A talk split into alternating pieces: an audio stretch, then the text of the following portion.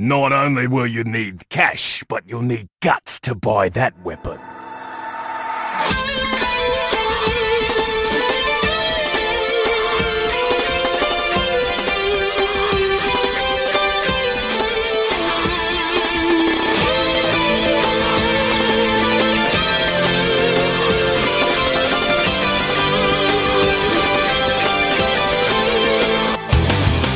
Meu amigo Jonas, Meu amigo Kevin. Eu já falei em algum cast antigo que eu não sou um cara muito de exatas, eu sou de humanas, Sim. né? Eu sempre gostei de estudar línguas. Gosto de, estudar português, inglês, espanhol, de beijar também, que tá tudo incluso ali nas línguas. E tamo junto nesse aí que eu também é meu- minha praia. Conversa fiada. E pra tentar corrigir isso, eu tô tentando sair um pouco da minha zona de conforto e tentar ajudar um pouco mais as coisas que eu não sou acostumado, né? Certo. Principalmente matemática, que tem tudo a ver com o jogo que eu vou falar hoje, que é o Soma. Olha que nome interessante, né? Inclusive, depois de ter zerado ele, já tô animado pra jogar as continuações, né? Subtração, divisão, multiplicação. Eu já esperava essa piada. A DLC, raiz quadrada. Soma que esse jogo de survival horror, com alguns elementos aí de immersive sim. Você sabe o que é um jogo immersive sim, Jonatas? Ah, cara, não vou mentir não. Faço ideia. Immersive Sim são, são jogos estilo Deus Ex, Hum. Bioshock, System Shock, Alien Isolation. Sim. São esses jogos que introduzem você num mundinho. Soma foi um jogo desenvolvido aí pela Fractional Games, que foi a mesma desenvolvedora de Amnésia. Só. Então já é uma empresa que tem um certo pedigree né, nesse tipo de jogo. Uhum. E na real ele é um jogo muito inspirado, como eu disse, Bioshock, Outlast, Haunting Ground, Gone Home e um pouquinho em Fallout. É a primeira pessoa no caso, né? É, ele é um first person, mas não shooter. O jogo ele tem meio que essa temática futurista, mas vamos voltar pro começo pra eu tentar explicar o que é que é a loucura da, da história desse jogo. É porque o nome é interessante, né? Causa uma curiosidade. Não, os caras botaram Soma o nome de um jogo, né? É, pra gente faz mais sentido do que pra eles, Pra eles, com, né, com o que- idioma deles. Idioma dele, Exatamente.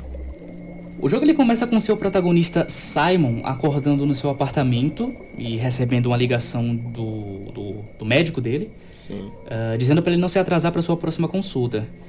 Depois disso, você pode explorar um pouco ali aquele apartamento dele e descobre o que, é que aconteceu com ele. Ele teve um acidente de carro há algum tempo atrás e isso causou sequelas irreversíveis nele. Então acaba que ele tem que fazer esses exames periódicos para ver se está tudo bem com a cachola dele. Depois que você sai do apartamento dele, você vai pro consultório do médico e lá eles têm uma rápida conversa e o médico pede para você se sentar numa maca para fazer uma um exame de raio-x na sua cabecinha. Certo. Depois que você deita na maca, o médico pede para você fechar os olhos por uns segundos para que a luz do aparelho não cause um desconforto na sua visão. Certo. Quando você abre os olhos, simplesmente você acordou 100 anos no futuro.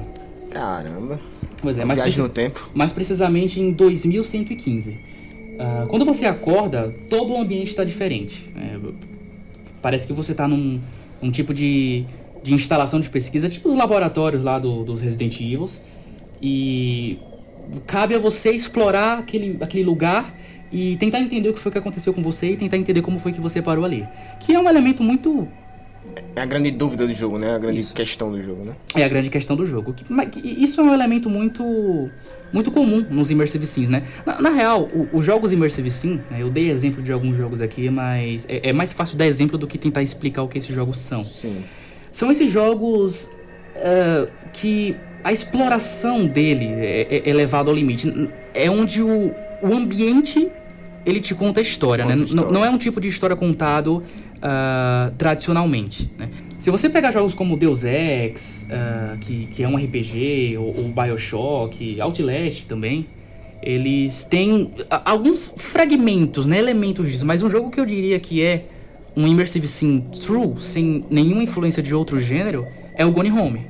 Então eu diria que Soma, ele é mais um Gone Home com elementos de outros jogos do que um Bioshock com elementos de Gone Home. No caso, ele conta a- o universo do jogo, um pouco como é que é o universo, né? A história do jogo, através do cenário, é isso. Muito através do cenário. Lembra quando você tá explorando ali os cenários no Resident Evil e você encontra um Sim. file que conta um pouco da história? Sim. Meio que leve isso ao extremo. Coloque isso aí à enésima potência. É, É como, por exemplo, em, em- em jogos que. Um exemplo, você entra numa casa e você vê algo na casa, por exemplo, algo destruído e você meio que sabe o que aconteceu ali. Tem meio que você interpreta o que aconteceu ali, pelo cenário. Pelo sim, cenário, sim, sim. Então, O, so, o Soma, ele é, ele é tudo isso. é um elemento bacana nos jogos. Dá a você, o, o jogador, a oportunidade de interpretar da sua forma, né? O enredo, a história. Depois de um tempo explorando, lendo documentos, tentando entender o que estava acontecendo ali, ah, você descobre uma pitada do que foi que aconteceu com o mundo e por que, que ele acordou 100 anos no futuro. Isso não é spoiler, logo no começo do jogo você já descobre isso. Acontece que um ou dois anos antes do Simon acordar, um cometa atingiu o planeta Terra e simplesmente erradicou toda a humanidade. Daí você se pergunta Que por que, que triste, o né? Simon é o único sobrevivente humano de toda essa situação. É, o jogo ele é todo cheio de mistério, tal qual a Amnésia também é, e o, o- o legal, né? O jogo ele se, se desenrola, o jogo ele é você ir descobrindo toda, toda essa trama e tudo que tá acontecendo ali. O que te prende no jogo, na verdade, é todo esse mistério. Hum. Depois de algum tempo de exploração, você encontra alguns robôs que estão meio estranhos assim. Eles não estão fazendo coisas que robôs fariam. Eles estão falando como seres humanos e, e agindo como se achassem que eram humanos. O Exterminador do Futuro aí. Exterminador do Futuro. E você até conversa com alguns desses robôs e a, conversa com eles é muito interessante. Eu não vou falar o que sobre o que, que é a conversa, mas é, é interessante você conversar e, e entender o que, que eles estão falando ali. Depois de mais um pouco de exploração, você encontra um- uma outra robô chamada Catherine. E como você não tem muito o que fazer ali, né? Acho que depois do fim do mundo as pessoas não têm com que se atrasar. É. A Catherine acaba pedindo alguns favores pra você e para cumprir alguns objetivos, pegar certos chips em áreas diferentes e tal. Num determinado ponto do jogo você encontra um aparelho que meio que parece um celular, que eles chamam de Pocofone. Agora vai ser Pocofone. que eles chamam de Pocofone. E a Catherine pede pra você transferir a consciência dela, fazer um backup da consciência dela pro Pocofone. Onde eu já vi isso, hein? Onde será? E depois disso você meio que carrega a consciência da Catherine no Pocofone eh, e vocês acabam dando juntos aí pra tentar eh, descobrir mais de todo esse mistério. Na verdade, a Catherine ela era uma das pesquisadoras que estava envolvida num lance um pouco antes do fim do mundo.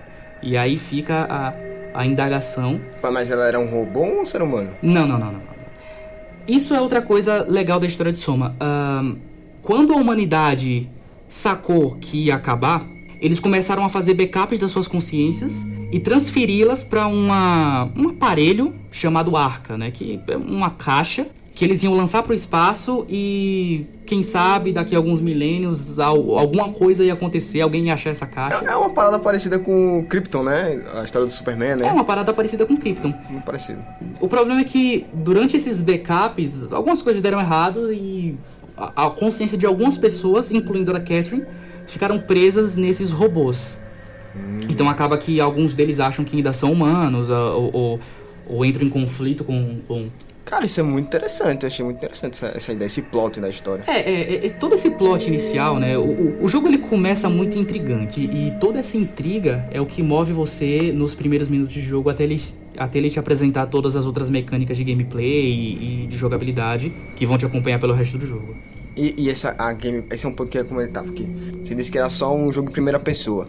No caso, é, sem ter tiro nem nada do tipo, como é que é a gameplay do jogo? Como é que ela funciona? Ele é que nem Outlast, sem tirar nem pôr. Ele é aquele típico jogo que você não pode se defender, né? Você só pode fugir, e se esconder. E eu tenho um sério problema com, com jogos que você não pode se defender, porque eu não sou um cara muito medroso, né? Talvez um pouco, mas jogos de terror, assim como uh, Evil Within, Resident Evil, Dead Space, eu tiro de letra. Uh, mas jogos que você não pode se defender, eu tenho uma coisa com esses jogos. Eu, eu, eu não consigo jogar eles muito bem, eu fico muito apavorado. Eu não sei o que, que é, mas alguma coisa tem nesses jogos Cara, que me eu faz ficar joguei pior. Outlast, eu. Rapaz, eu penei na cadeira pra jogar esse jogo, porque. Não porque eu tenho medo, mas porque você sentir é, um perseguidor é algo mais humano, tá ligado? O jogo consegue entrar na sua mente, na sua consciência e deixar você agoniado de ter alguém te perseguindo, tá ligado? É uma parada do próprio ser humano. Ninguém gosta de ser perseguido, tá ligado? É uma parada que agonia você. E no jogo no Outlast traz isso e é, cara, é realmente pena. No, no É. Outlast é um jogo que eu nunca. Assim, nunca diga nunca, né? Jamais diga dessa água eu não beberei. Mas é um jogo que eu, se pudesse escolher, nunca chegaria perto. Soma é o primeiro jogo que eu joguei pra valer nesse estilo, né? Que você não pode se esconder e tal. Isso que eu joguei até o fim, né? Que eu joguei como deveria ser jogado. Tá, mas como funcionam os controles do jogo? Você pode andar, correr, se agachar, uh, pular e interagir com objetos. Basicamente é isso. Isso é toda a mecânica que vai te acompanhar no gameplay. Interagir com os objetos é uma coisa muito interessante no jogo. Eu tenho curiosidade para ver como seria isso no PC, hum. mas uh, no controle, é, quando você interage com certos tipos de objeto, você tem que fazer no analógico o movimento que, que você faria na vida real para interagir com aquele objeto. Então, se você vai abrir uma porta, você tem que fazer o movimento de abrir a porta com o analógico. Se você vai girar uma manivela uh, ou apertar um botão, coisas assim, né? Você tem que fazer um movimento que não é uma, uma ideia original, né? Ele tirou isso lá do Slender The Arrival. Hum, conheço esse jogo. O personagem principal, o Simon, ele é super lento, é super lento, é tão lento que chega a dar agonia. Mesmo correndo, ele é muito devagar. Isso com certeza é proposital para aumentar a atenção. É, e até essa parte que você comentou anteriormente sobre ele ter que abrir, pegar objetos, né, usando o analógico, também acho que combina com a temática do jogo, que o jogo quer passar para você, né? É, porque quando um monstro tá correndo atrás de você e você tem que trancar ele no lugar para conseguir fugir, você tem que fazer o um movimento de fechar a porta fechar com o analógico, tudo isso é, é, é muito tenso. Nunca, eu nunca consegui fugir de uma perseguição nesse jogo, eu sempre morria. Uh, o stealth você tem que jogar esse jogo em stealth. Ele é um jogo para ser jogado em stealth. Você tem que se esgueirar pelos cantos, pelos dutos de ventilação. Não tem como ser de outro jeito. E nunca quando o monstro me via e corria atrás de mim, eu conseguia escapar. Também por esse medo e por essa tensão que o jogo me passava. Como é de costume nesse tipo de jogo, ele tem muitos puzzles, mas são todos fáceis, mas. Uh, como você não tem muito o que fazer, né? Você não pode atirar, você não pode fazer muita coisa, o que tem para você fazer é puzzle, né? É, puzzle. é levar a chave do ponto A ao ponto B, é carregar uma caixa daqui para ali. Mas no, no, geral eles não são difíceis. Mas isso de alguma forma não, não deixa o jogo cansativo? Eu diria que não, porque ele é um jogo curto, né? Se ele fosse um jogo do tamanho de Alien Isolation, que é mais de 20 horas, talvez. Mas eu zerei esse jogo em mais ou menos aí umas 7 horas e meia, assim, jogando alto, é, né? Jogando alto. Tá tranquilo, tá tranquilo então. Então acaba que ele é aquele típico jogo que ele termina antes de você enjoar dele. Que bom. O problema do personagem ser super lento, que eu falei, é porque tem algumas áreas, pouquíssimas, mas tem algumas áreas que são muito abertas.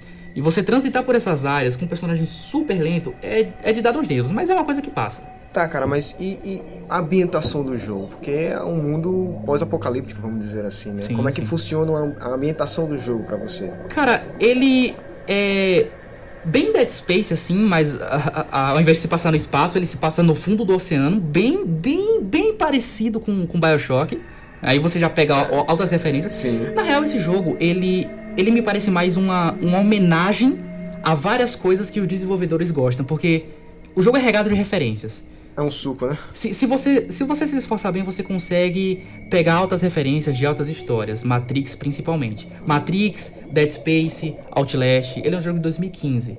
Então tudo que veio antes, é, que tá incluso nesse gênero, tanto no ficção científica quanto survival, survival horror, ele acabou pegando um pouco.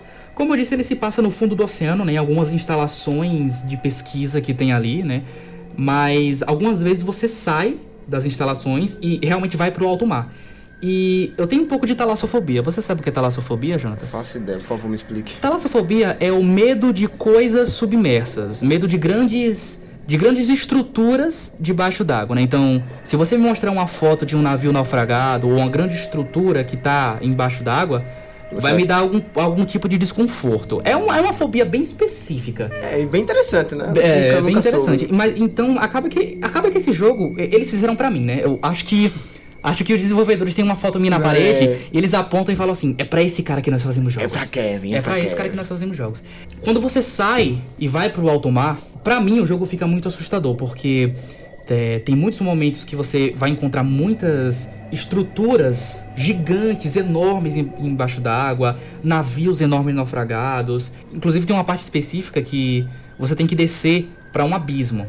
E você olhar para o abismo você olhar para um buraco no fundo do oceano e não conseguir ver o final dele. É, dá uma agonia. Dá, dá, dá, um, dá um desconforto. E principalmente nessa parte, o, o sound design do jogo ele, ele contribui para toda essa tensão. Porque o, os sons que o oceano transmite, para mim, são um dos mais assustadores que existem. Né? Mas é realmente. Som são... de baleia, som de, de, de, da, da vida marinha ali é muito, Muito é muito sinistro, desconfortante, né? Sinistro, um pouco sinistro. Todas as vezes que eu saía é, das instalações e ia pro alto mar, eu só queria que acabasse. Eu, eu queria que acabasse ali o mais rápido possível. E eram as horas que eu queria desistir do jogo. Então, você realmente pensou em desistir, né? Eu pensei em desistir muitas vezes porque eu tenho um sério problema com jogos que você não pode se defender. e eu tenho um sério problema com coisas embaixo d'água. Então acaba que esse jogo é tudo que eu tenho problema. Você amou, né? Odiá-lo. Eu amei odiá-lo. Ou amei amá-lo, né? É, pode ser. E você comentou sobre a questão do- dos monstros, né? Eu queria saber como é que eles se comportam, os adversários, os inimigos dentro do jogo. Como é que eles são? Primeiro eu já queria falar que os monstros são muito parecidos, pelo menos alguns, com os do Silent Hill 2. né? Você vai notar uma, uma certa semelhança ali, né? principalmente na forma de, de andar e tudo mais. Mas eles são bem burros, né? Eles, eles caminham sempre por uma área programada. Se você observar bem, você vai conseguir notar o, o padrão de movimentação dele. Então acaba que é muito fácil você escapar dos. O jogo não é difícil. O jogo ele não é difícil. Ele não tem nem seleção de dificuldade. Na Ó. verdade, tem. é, você pode escolher se você pode morrer ou não pros monstros. né? Hum, O, o padrão é você morrer. Se você quiser um jogo mais leve, você pode não colocar aqui não. que escolha, né? É, é, é a único, é a única opção de alterar a dificuldade que você tem é essa. Então acaba que não é muito difícil você não ser percebido. Mas você fugir dos monstros é difícil. Eu nunca consegui, né? Por, por toda essa tensão que o jogo traz e tudo mais. Depois eu fui ver algum- algumas gameplays. Geralmente também a galera não conseguia.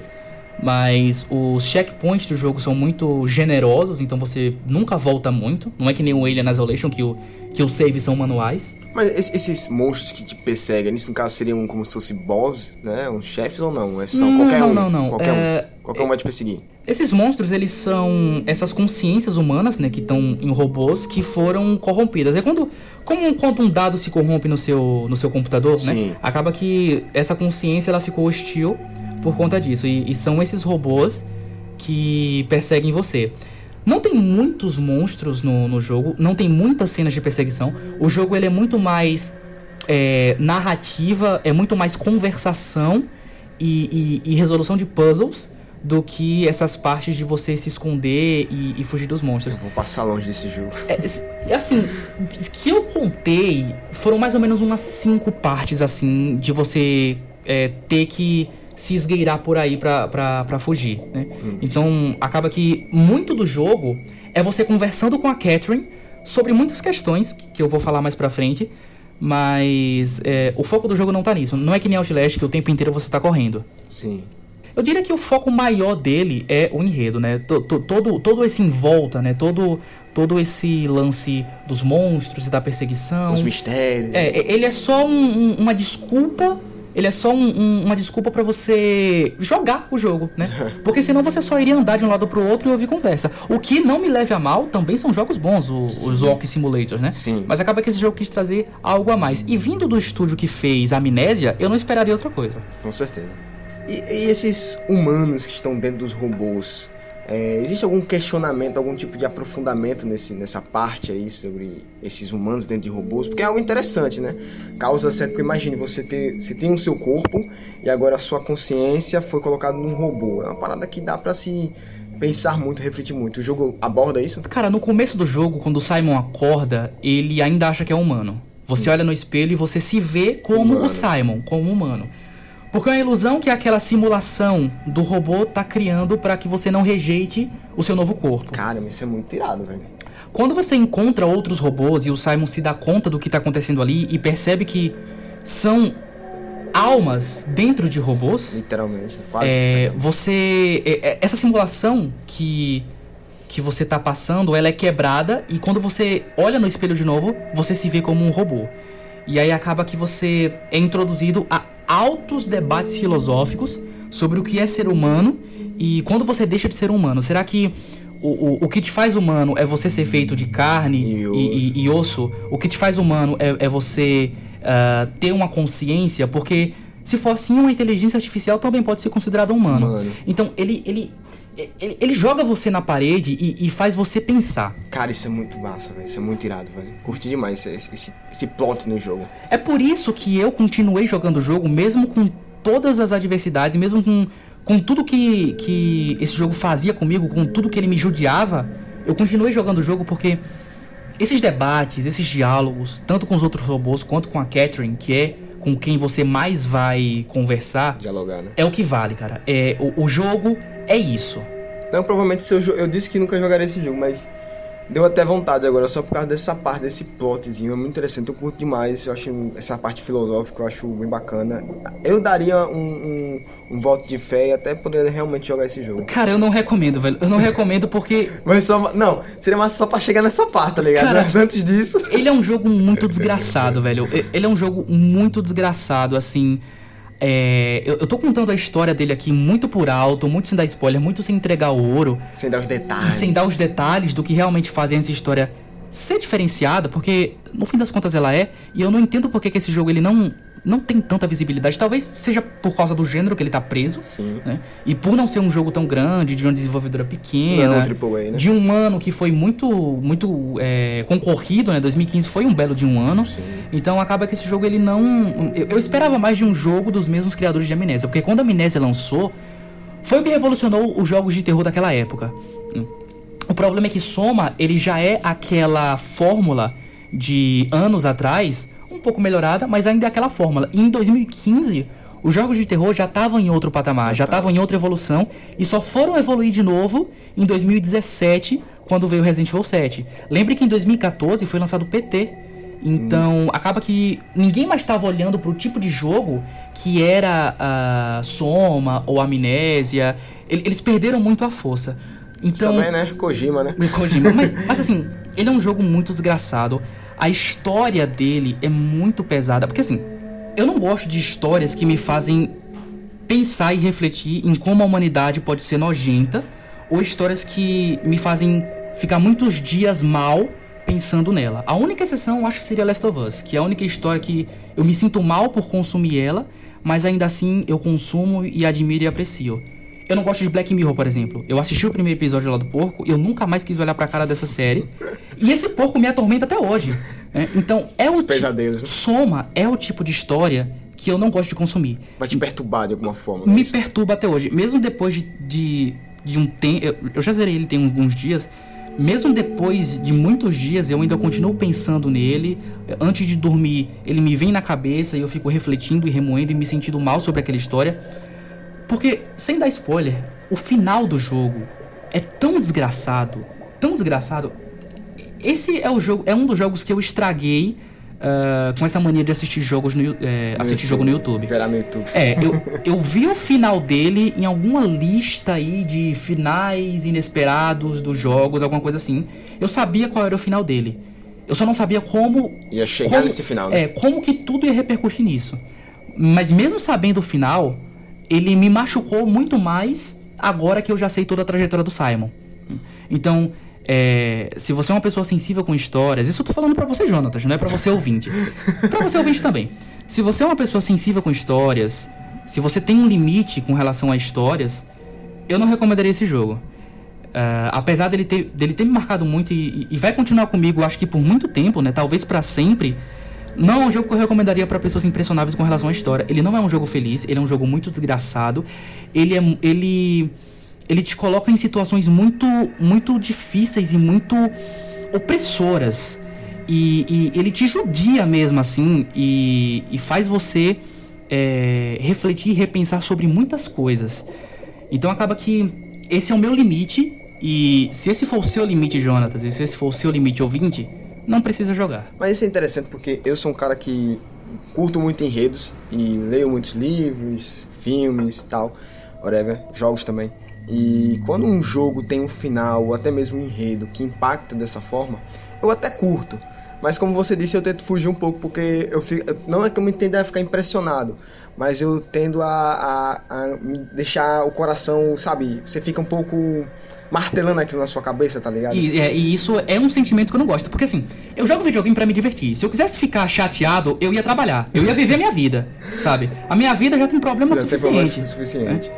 Por exemplo, eu vou dar um exemplo disso aí, é, de jogo também, e Kevin sabe muito disso porque ele acompanhou de perto, e foi quando a gente terminou The Last of Us Part 2. Pô, o cara. estado que a gente ficou depois no final do jogo, por tudo que o jogo mostrou pra gente, a forma como o enredo foi contado, desenvolvimento, o fechamento, as entrelinhas, cara, tudo aquilo impactou a gente de uma forma que eu disse, Kevin, não fale comigo por um dia, velho. É, quando a gente terminou esse jogo, quando a gente terminou o jogo, a gente terminou na mesma semana, né? Alguns Sim. dias de diferença um do outro. Mas a gente fez uma ligação que foi tipo, se a gente gravasse cast nesse tempo, ia dar um belo cast. Foi tipo umas Verdade. três horas de ligação, assim. é verdade, mas é isso aí. E até mesmo Last of Us, né? É uma história que até hoje ainda me machuca. Macho, ah, dá um impactozinho no... Beleza, mas... Tirando esse assunto aí, vamos pra parte realmente que importa, que é quantas cilindradas você dá pra esse jogo, Kevin. Eu pensei muito durante o banho antes do cast sobre qual a nota que eu daria pra esse jogo. Porque tudo que esse jogo faz, ele faz com um propósito. Ele faz porque ele quer fazer. E ele faz você se sentir mal porque ele quer fazer. Não é algo acidental, não é algo não pensado. Ele tem uma missão, ele tem um objetivo, ele Ele realiza. tem uma missão, um objetivo, um propósito e ele realiza. O, o jogo acaba com você sentindo como o jogo quisesse que você sentisse. Então, dado isso, eu dou quatro cilindradas e meia pra ele. Ó, quatro cilindradas e meia. Quatro cilindradas e meia. Beleza. A, a única coisa que não faz ele ter cinco cilindradas, eu diria que algumas questões de jogabilidade que eu não comentei aqui porque são coisas bem bobas. Bem simples, né? Não é Al- algo muito é, impactante. alguns bugs com relação aos monstros e tal, mas, mas não é uma coisa que vai atrapalhar tanto seu gameplay e eu achei algo muito fútil pra colocar aqui no na pauta. Então é isso aí, soma.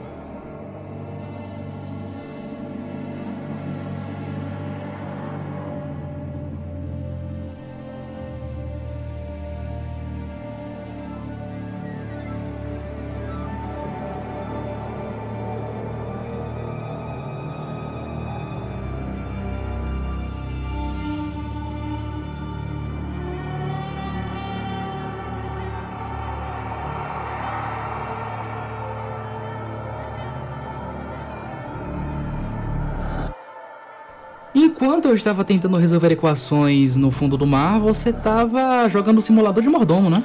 É, cara, nessa piadinha aí é Shadow of Mordor. Sombra do mordomo. Um jogo, jogaço da Monolith Productions e distribuído pela Warner. Um jogo que, cara, de certa forma me marcou, assim, não tanto, mas teve sua, eh, sua passagem na minha mente. Teve sua assim. marquinha. É, me marcou de alguma forma por causa da gameplay, mas o foco não é agora a gameplay, vamos falar lá na frente.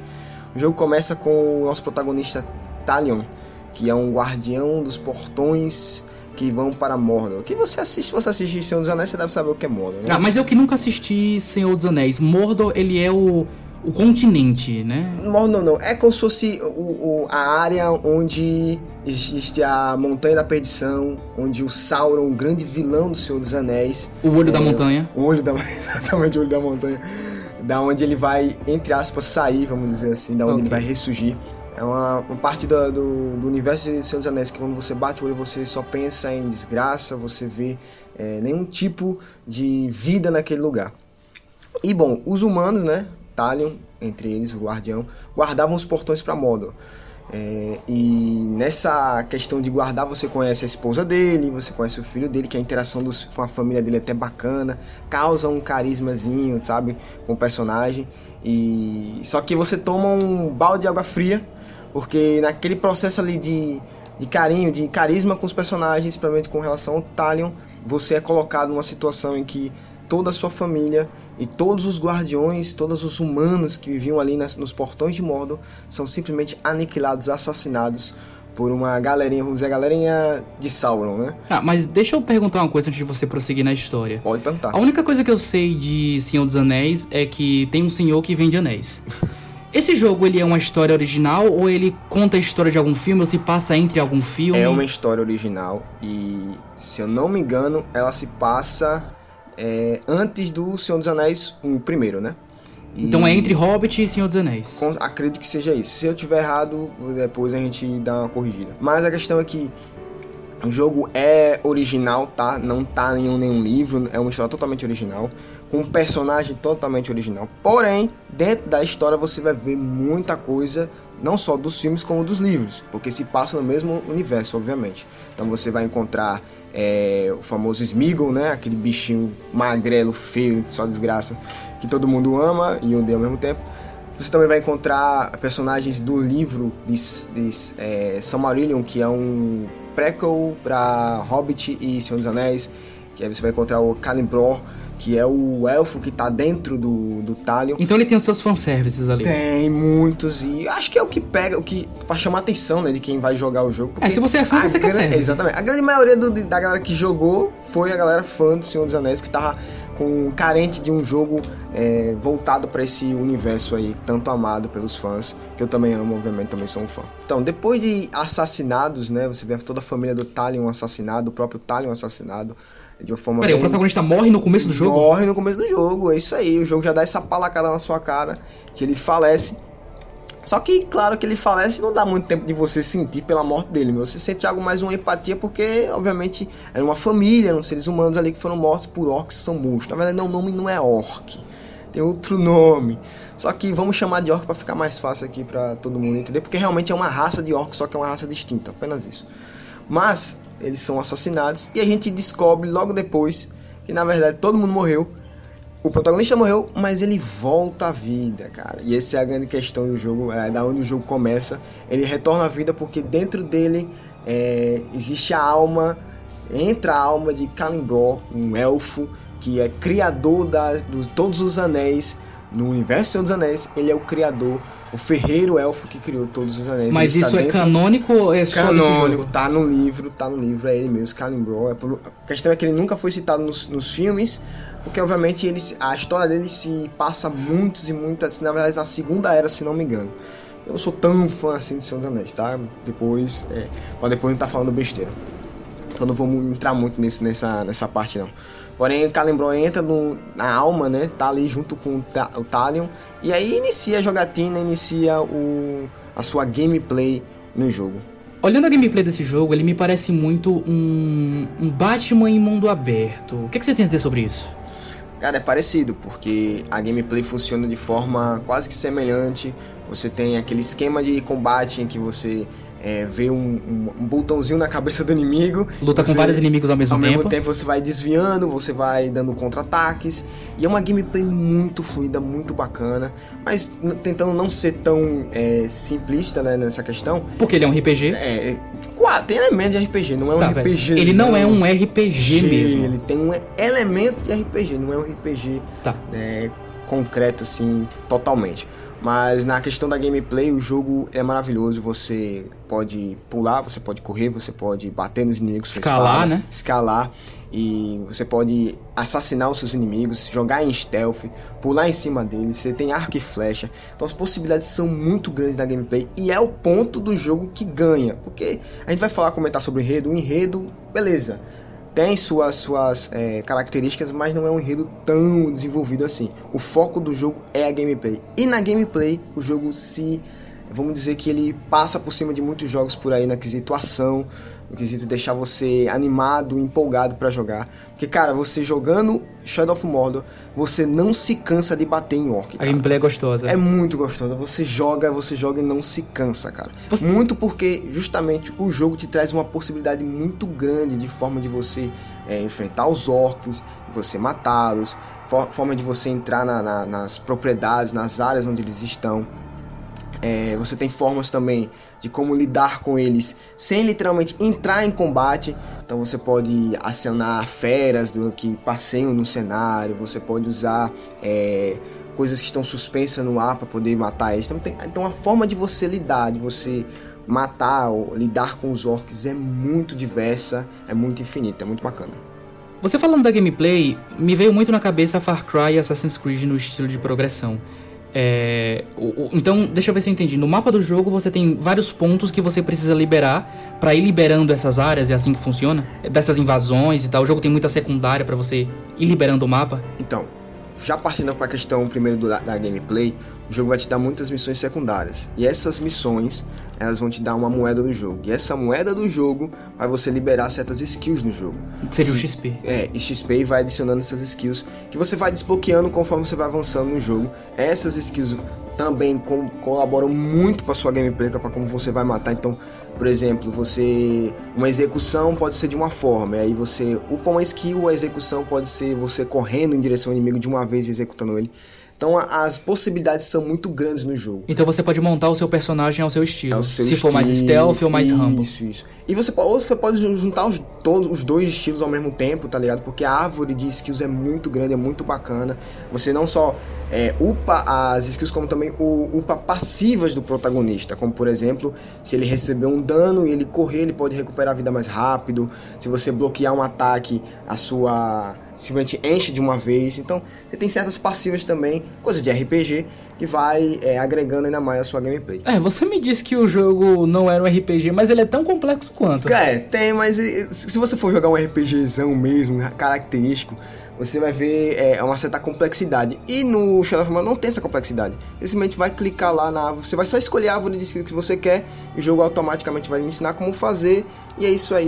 Na gameplay você vai sentir, vai poder fazer, não é nada muito complexo com relação a isso aí. Tem complexidade sim, e a complexidade tá no sistema Nemesis. Nemesis, esse é o sistema. Mas voltando para a pergunta anterior que você falou sobre a questão do mapa, cara, o mapa ele é tem várias partes escuras que você conforme você vai chegando nelas vai ter as torres. Essas torres, você sobe nelas e você usa o Calimbro, né? Que é esse elfo que tá dentro de você, ele dá uma martelada literalmente na uma forja e todo o mapa se abre, toda aquela área que estava escura se abre no mapa e aí vem novas missões secundárias, novos orcs para se enfrentar. E você tem dois mapas no total no jogo. O primeiro inicial, com poucas áreas, e depois o segundo que é maiorzinho, então você vai desbloqueando cada área conforme você vai subindo nas torres. E cada área desbloqueada vai liberar um pouco mais da sua gameplay, um pouco mais de é, XP para você, é, e vai contando a história conforme você vai desbloqueando, porque as missões tendem a ser. O ponto de início das missões tendem a ser um pouco extensas, longas, para você chegar. E o jogo não tem nenhum veículo, nada para você chegar mais. Você tem que ir andando mesmo, correndo. Então, é, isso coopera para que você explore o mapa todo. Isso me parece ficar um pouco chato depois de algumas horas, não ter nenhum tipo de forma de você caminhar mais rápido pelo mapa além dos fast travel. Tem uma, tem uma coisa que eu fazia, mas isso é uma manha de jogador, né? Que você upa uma skill que quando você salta, quando seus pés caem no chão, você simplesmente pode apertar o botão e o, o personagem vai correr mais rápido. Ele vai dar um, como se fosse um, um certo impulso, uma aceleração. Vai dar um dash. Um dashzinho, sabe? Por um tempo. E eu usava isso muito para chegar mais rápido no- nos locais. Acredito que todo jogador de Shadow of Mordor também deve ter usado isso, porque qualquer é, pedrazinha que tiver no chão, você salta ela, quando seu pé bate no chão, você pode ativar essa, essa skill e aí o protagonista, o Talion, vai correr mais rápido. Mas isso seria um problema se o mapa fosse muito grande. O mapa é muito grande? Não é. Não é tão extenso assim, sabe? Então dá, dá pra você chegar na- na- na- nos pontos com certa ra- é, rapidez. É tanto que o jogo lá ele, diz, ele não bota metros, ele coloca não sei quantos pés. E se você indo correndo, você vai chegar lá tranquilamente, não vai demorar tanto assim na sua vida. É, os mapas não são. O único mapa que dá um pouco de extensão é o segundo. Mas ele não é tão extenso como você pode ah, imaginar que vai demorar minutos pra você chegar em cada missão. Não vai acontecer isso não, pode ficar tranquilo. Tá, beleza. Muito fala-fala, muito tititi, mas eu quero saber. E o Nemesis System? É o grande charme do jogo, né? O Nemesis System. Que inovou muito na, pra Inovou, mas ninguém nunca mais usou depois, né? Exatamente, mas mesmo assim foi uma inovação muito bacana no jogo. E como funciona o, o sistema Nemesis? Você vai ter dentro do jogo orcs específicos que são chamados de capitões. Esses capitões, eles lideram pequenas áreas e pequenos grupos de orcs. E conforme você vai avançando na gameplay, você tem que enfrentar esses, esses capitões para poder desbloquear os chefes. Os chefes são os boss, né, vamos dizer assim, O entre os orcs, são os peixes grandes. E isso coopera justamente pro enredo, porque você só vai avançar no enredo, só vai evoluir também o seu personagem, você enfrentando esses orcs. E cara, a grande parada do Nemesis não é nem isso, é pela forma como ele se comporta na questão da gameplay. Por quê? Cada é, capitão ou chefe, ele tem suas características próprias. E eles lideram orcs também com características parecidas com a dele. Então, por exemplo, vamos dizer que tem um orc, o nome, ele é capitão, whatever o nome dele, mas Capitão Whatever. Capitão Whatever. Whatever o nome dele. Mas ele tem características como, por exemplo, ele usa uma armadura muito pesada. Então ele tende a não correr, mas em contrapartida você enfrentar ele de frente não funciona. Flechas também não vão funcionar. A única forma de matar ele seria você pulando por cima dele de alguma estrutura ou você dando um taunt nele, né, que é o, o famoso deixar o inimigo desorientado. Você tem essa opção com uma skill lá do jogo. Então, o jogo ele vai te dar cada, cada capitão, né, cada chefe vai ter suas características próprias para você enfrentá-lo. Então, por exemplo, vai ter chefe que dá para você enfrentar na forma furtiva, tem outros que você não vai dar para você enfrentar na forma furtiva, você vai ter que ir para cima para bater de frente mesmo. Então você tem que mudar sempre a sua estratégia. Sempre a sua estratégia. Um exemplo disso seria um capitão que, por exemplo, tem medo de Caragorns. Caragorns é uma fera dentro do jogo se ele tiver medo de Caragorns, ele vai prender esses Caragorns. E aí você usa a flecha para liberar esse, essas feras. E cara, fica uma loucura o acampamento onde o capitão tá. O capitão fica com medo, ele tende a fugir. E aí nesse, nesse fugir você pode pegar ele e matar ele. Então o jogo vai te dar muitas estratégias, muitas formas. Não só de você entrar na área onde os orcs estão, como também de enfrentá-los. E geralmente nesses, nesses, nesses combates você tem que tomar cuidado porque conforme quanto mais famoso o capitão é ou o chefe, mais orcs vão se juntar ao redor dele. Então você não enfrenta só ele, você enfrenta vários. Eu tive uma fase mesmo, uma parte que fui enfrentar num castelo caído e cara, tinha tanto orc, tanto orc que eu desisti. Eu disse: não vou enfrentar esse cara não, deixa pra lá. Eu fui enfrentar ficar mais forte porque não dá, é muito orc, literalmente um formigueiro de orcs, cara. No Assassin's Creed Black Flag, uma coisa que nunca enjoava era as invasões a navios. Você podia fazer isso por 40 horas e nunca enjoava. O Nemesis System é a invasão aos navios do Black Flag? Ele enjoa depois de um tempo ou, é a coisa assim divertida que vai uh, prolongar a diversão do jogo? Assim, prolonga a diversão do jogo, mas eu acho que se você for um cara que quer zerar 100%, vai chegar uma hora que vai enjoar, tá ligado? Então, por exemplo, se você é um cara que quer fazer tudo no, no mapa, quer platinar, quer platinar cara, tende a chegar um momento que vai ficar chato. Tanto porque o seu personagem fica muito forte, então não é qualquer orc, mesmo os chefes batem de frente, tá? não consegue bater de frente.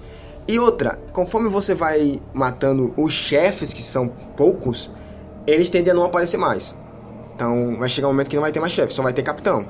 Entendeu? E os chefes era a é a maior graça na, na, de enfrentar, porque eles são os mais fortes mesmo. E são únicos. E são únicos, tá ligado? Únicos mesmo. Então, chega, se você matar todos, cara, eu no meu, no meu caso, eu matei todos e eu acabei perdendo interesse depois, porque eu disse, cara, é muito fácil matar esses caras, já tô forte pra caramba, já enjoei desse, desse, desse dessa.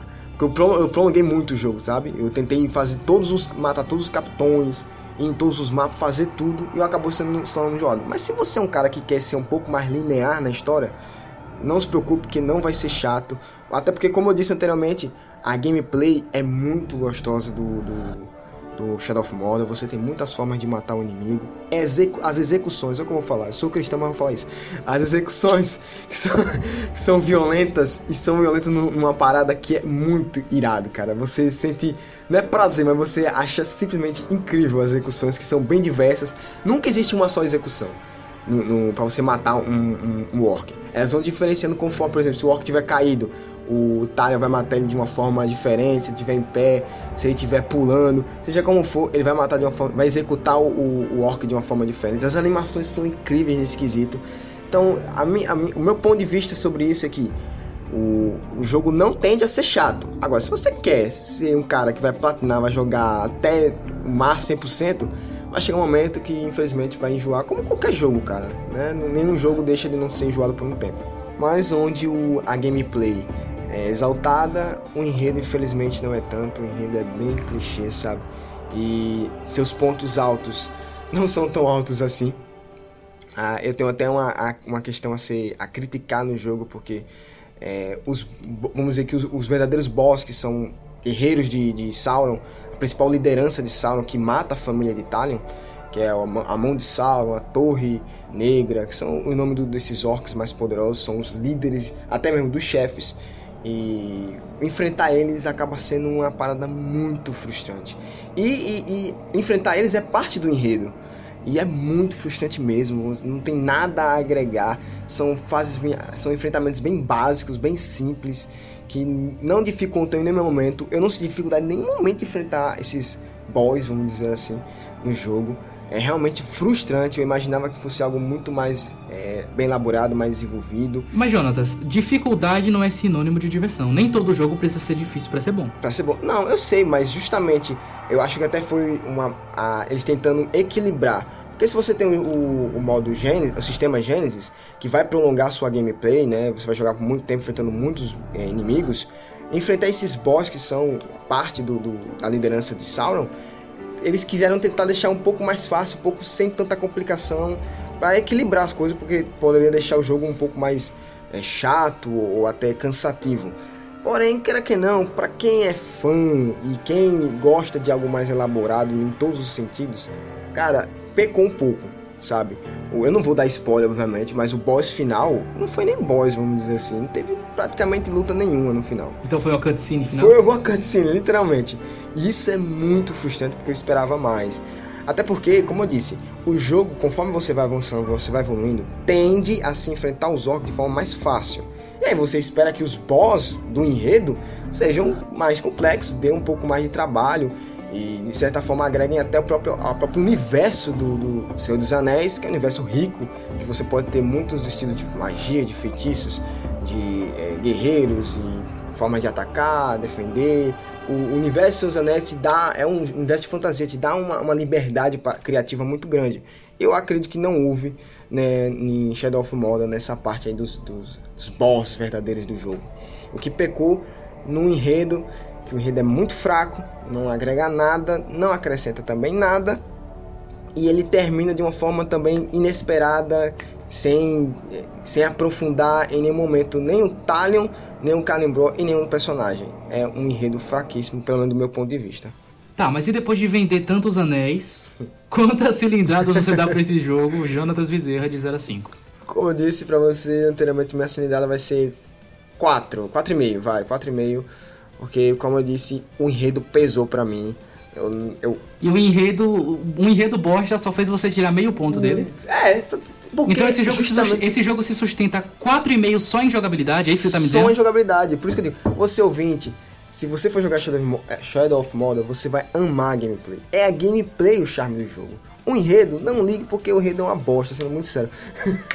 então, pra mim, pesou e aí eu tirei meio ponto, vai. Que sabe? peso, hein? Que peso. Peso, é, que, que peso. peso. Mas pra mim pesou porque o enredo pra mim é muito fraco. Mas a gameplay é maravilhosa, o jogo é muito bem ambientado, a trilha sonora é linda, é perfeita. Combina perfeitamente com os momentos do jogo, momentos de ação, momentos de, de cutscene. É, tem aquele, aquela parada mais épica que você tem nos filmes do Senhor dos Anéis. A ambientação também é perfeita, combina muito bem. É, literalmente você sente estando na Terra-média. Então, pra mim, junto com a gameplay, tudo isso é, acrescenta para que receba a 4,5. Só pesa na questão do enredo mesmo. Tá então, Terra-média, Sombra do Mordomo.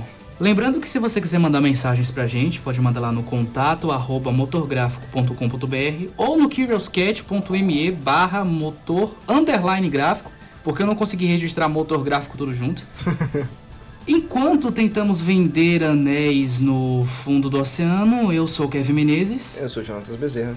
E esse é o Motor Gráfico.